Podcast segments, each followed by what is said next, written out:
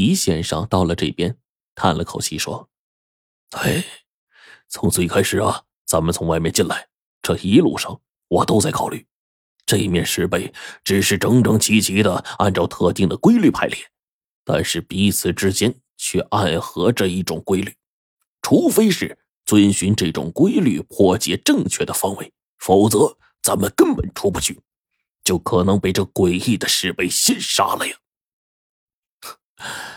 我倒是想领教领教那石碑究竟怎么杀人。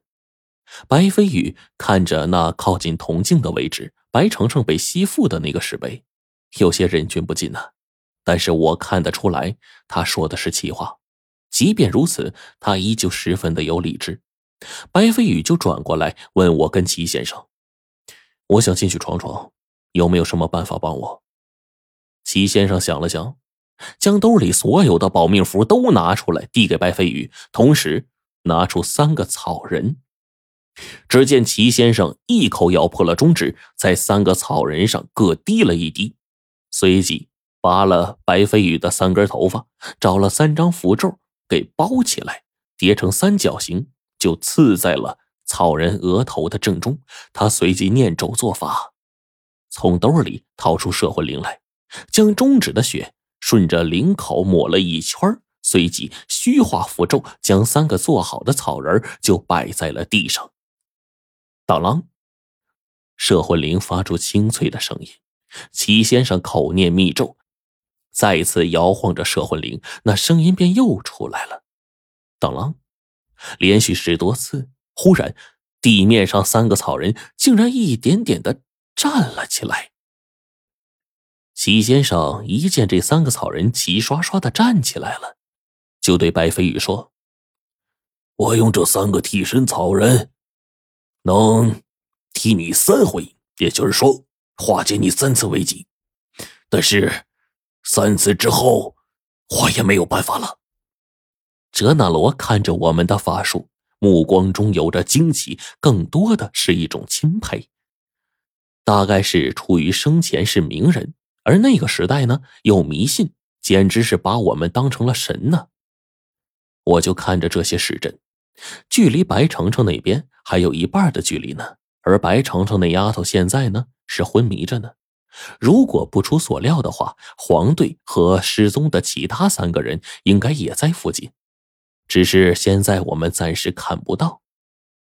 我就对齐先生说：“我的叔叔也算不如您，等下呀。”我沿路护着白叔，齐先生，我们每走一步都势必要小心翼翼的。后面的那些路啊，都在尝试当中。您要是看出什么端倪来，一定要小心留意。我们破阵的希望就指着您了。齐先生郑重的点了点头。嗯，你们拿自己的性命去试验，我哪里能不小心翼翼呀？你们放心，我会尽我所能的。齐先生，谢谢您。白飞宇看着地上的那个替身草人，对齐先生笑了笑。我就问车纳罗：“您之前还曾经见过几个兄弟惨死在那石碑上？他们当时的举动是怎么样的？还记得吗？”哲纳罗点了点头，整个脸都开始抽搐了。我我记得当时的情形，我这辈子打死都不会忘。他们一步踏错，忽然浑身被一股莫名的吸力吸过去，贴附在石碑上，紧跟着浑身开始像着火一样烧烤，快速变得焦黑，短短时间就干瘪下去了。我点了点头说：“可是程程他们为什么不一样啊？哎，你们看啊，如果按照他们之前的症状，那现在程程只怕早就香消玉殒了呀。”白飞宇也点了点头，嗯，只能去试试，这条路没人走是不行的。白叔，小心！我说了一句，但是白飞宇已经快要往前走了。齐先生这个时候呢，仔细的回头想了想路径，忽然对着白飞宇说：“你试试往左边走一步。”白飞宇点了点头，当即往左走了一步。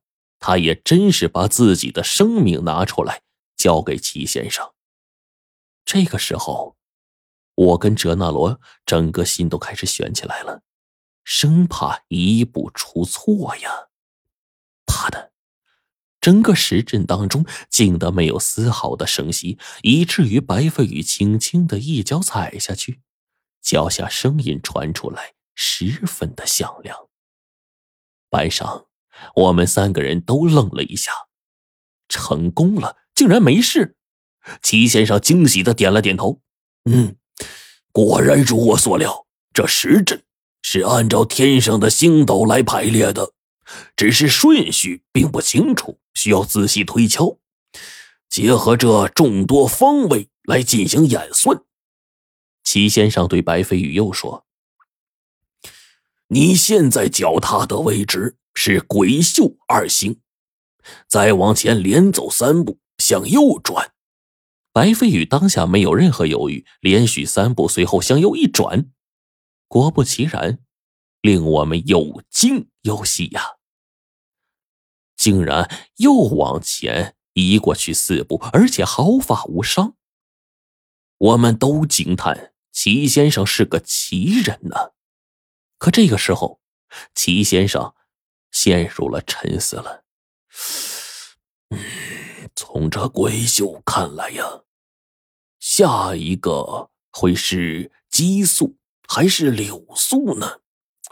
按照之前的排列，齐先生皱了皱眉，良久，他就对白飞宇说：“现在救人不能耽搁，我不知道下面该是什么，只能走一步算一步，往右后方拐一步。”白飞宇依旧没有犹豫，他一脚就拐向了右后方。可就在这个时候，我们距离他还有好几步呢，便突然感受到一股庞大的吸力瞬间袭来。不好！